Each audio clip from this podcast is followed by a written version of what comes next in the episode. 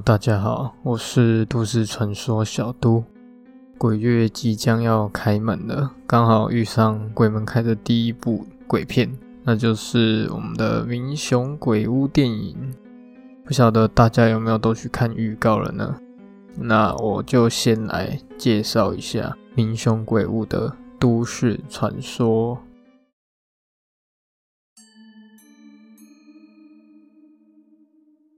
明雄鬼屋位于嘉义县明雄乡，可以称它为刘氏古厝，于一九二九年所建。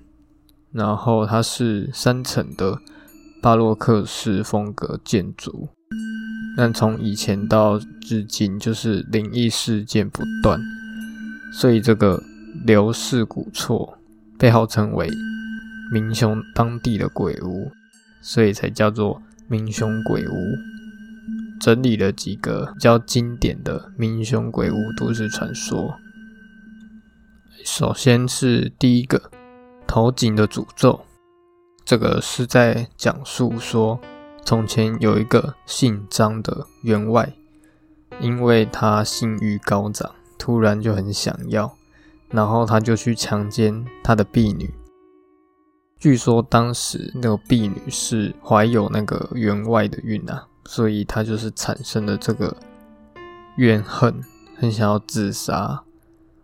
所以在某天的时候，这个婢女受不了，就投身到这个孤井里面，并且诅咒这个员外全家。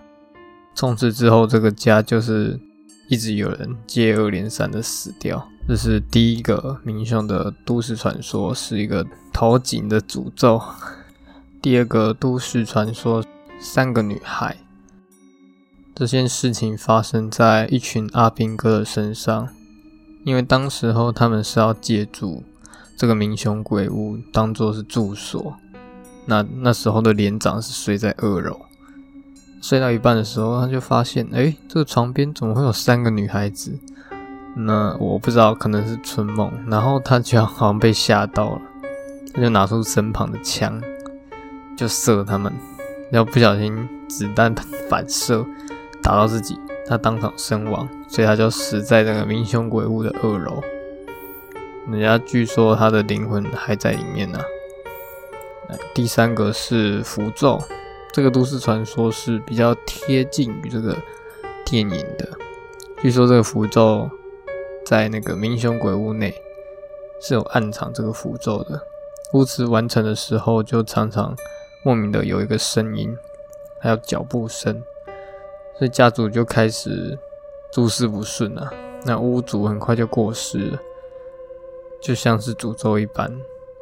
然后慢慢开始有人身亡啊，所以这个符咒就是可能会让他们倒霉的一种符咒。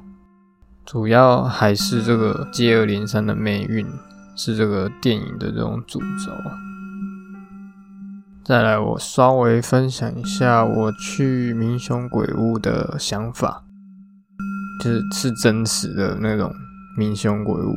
我其实已经去过两遍了，那时候都是挑选在半夜的时候去的，也不算半夜，就是十点或者是十一点那边的时候，旁边的咖啡厅是打烊的状态。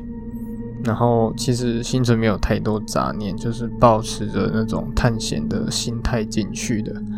我只想要好好感受一下鬼屋的气息。那鬼屋真的是很多杂草，有很多蚊子会飞出来，还有蜘蛛跟一些莫名其妙的生物。那墙壁上其实你走进去看到很多生殖器官的生殖器官的绘画艺术图啊。所以代表你其实看到那个墙壁，你不是很害怕。还有那个井，其实已经是不能跳下去了，它是已经封住了，用那个水泥，我记得是水泥，就是你不能跳，跳下去就就就没办法跳了。好，传说中那口井就是没了。那比较明显就是那个咖啡厅，你好像只能消费。才可以停在他的停车场，不然你不好意思停在那边，所以你大概等他没有营业的时候再过去。不过听说比较可怕的是那一间咖啡厅的消费很高，对，就比那间鬼屋还要可怕的地方啊。好，再来是最主要的讨论，我们来讨论一下电影《明雄鬼屋》这部电影。这一次受邀是参加这个《明雄鬼屋》电影的首映会，所以我们比你还要早看完。但是我还是会以一个主观的方式去分享这一部电影，所以抱歉了，这个《明雄鬼屋》。我们现在讲一下这个剧情。剧情就是说，那时候清明节，嗯，单亲的何胜星由那个杨锦华饰演，他的女儿叫做小琪，然后那一天还有小琪的阿妈，他们就一起到嘉义民雄公墓扫墓。因为小琪年纪很轻呐，所以就是处于一个微微叛逆的时刻。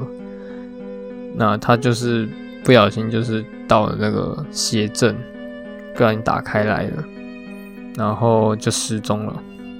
然后他妈妈跟阿妈就很着急的去找小琪的踪迹啊。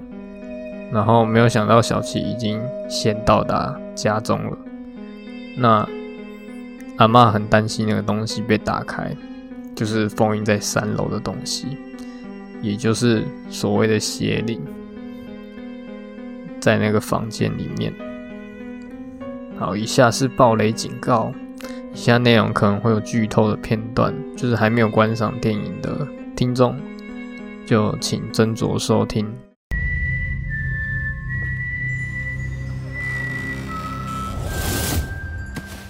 电影刚开始的时候是以古代的时候演出的，那时候以开头举枪致敬。首先就可以让你感受到这个明雄鬼屋的霸气。其实可以注意到这个鬼屋上面写四个字“一家和路”，其实也是讽刺整部的剧情话语。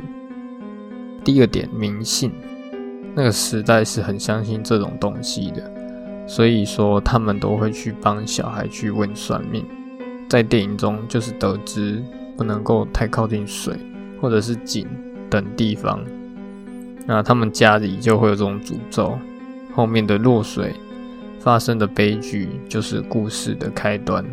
剧情中有很强烈的重男轻女，让你知道过去的时代老一辈的重男轻女是如何展现出来的。